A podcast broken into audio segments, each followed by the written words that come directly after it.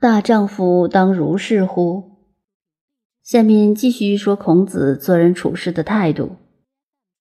子疾病，子路使门人为臣，并兼曰：“久亦在，由之行诈也。无臣而为有臣，无谁欺？欺天乎？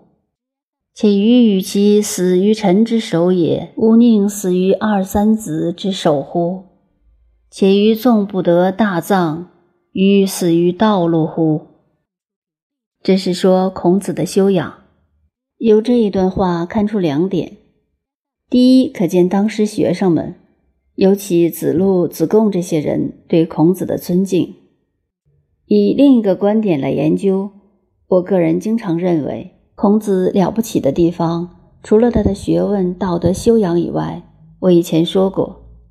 他在当时的确可以推翻任何一个国家的政权，取而代之，但他绝不这样做。说到取而代之，我们讲一点题外话。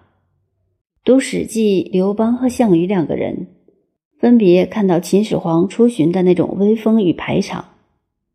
项羽看后对朋友说：“彼可取而代之。”用白话说是：“老子可以把他拿下来，我来干。”刘邦看后则说：“大丈夫当如是也。”用白话来说，一个大丈夫应该做到这样才够味道。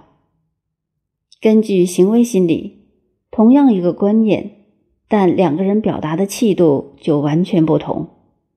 一个是非常粗犷的，好比你坐在椅子上，一个人走进来把你拉下来，你下来，我要坐。而另外一个人说。这个位子可让我坐坐吧，然后坐下来，气量就不同。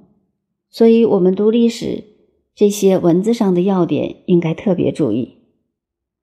我们回头再说正题。孔子当时那么多门弟子，而在那么少人口对比下，等于现在一个非常大的党组织。尤其在孔子那个时期，春秋战国的变乱已经那么久了。他又有三千弟子，都是各国的优秀分子，政治、经济、军事各方面人才都有。只要稍微动一动，任何一国的政权，他都可以取而代之。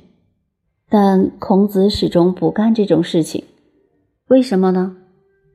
他认为这样影响并不久，不是千秋万代的事业。要影响的悠久而博大，不在于权力。而在于文化与教育，在这节书里可以看到，这些弟子们对他简直捧成一个大党魁，所以后来儒家称誉孔子为素王，这是真正的王。所谓素王，是没有土地、没有人民，只要人类历史文化存在，他的王位的权势就永远存在。称孔子为素王，等于佛教中。称释迦牟尼为空王是同样的道理，不需要人民，不需要权力，而他的声望、权威和宇宙并存。第二点，看到孔子本身始终是一副救人救世的心肠，并没有把富贵权位当一件事情。这里说，孔子有一段时间生病，子路就把同学组织起来。把孔子视同一个皇帝或社会组织的领袖，而叫同学们为臣，好像是层层节制的部署。这里的“臣”是阶级的观念，俨然显示出政府组织的味道。后来孔子病好了一点，知道了这件事，就感叹：“久矣哉！”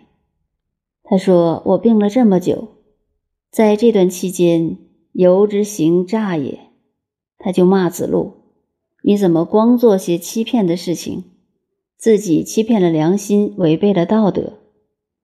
无臣而为有臣。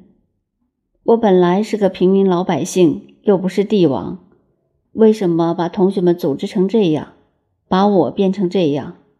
无谁欺？欺天乎？你骗人，这个罪过可是我背了。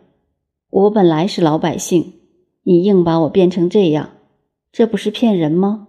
骗自己还是骗天呢？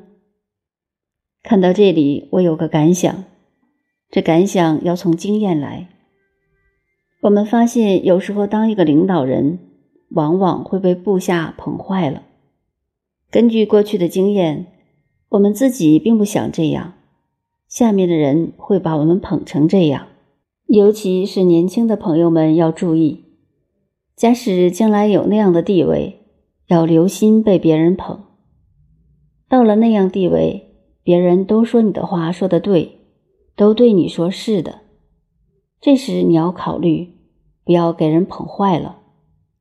历史上有很多人到了某一阶段会昏了头，就是被下面捧坏的。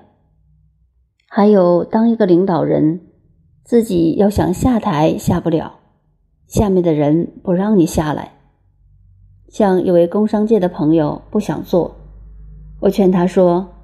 你做做好事，你现在关门是舒服了，可是你要想到你下面一万多员工，加上他们的家属，有好几万人靠你吃饭，你不能说不干。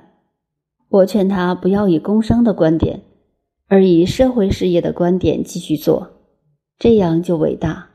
所以人到某个时候，自己想下台，又下不了台的痛苦。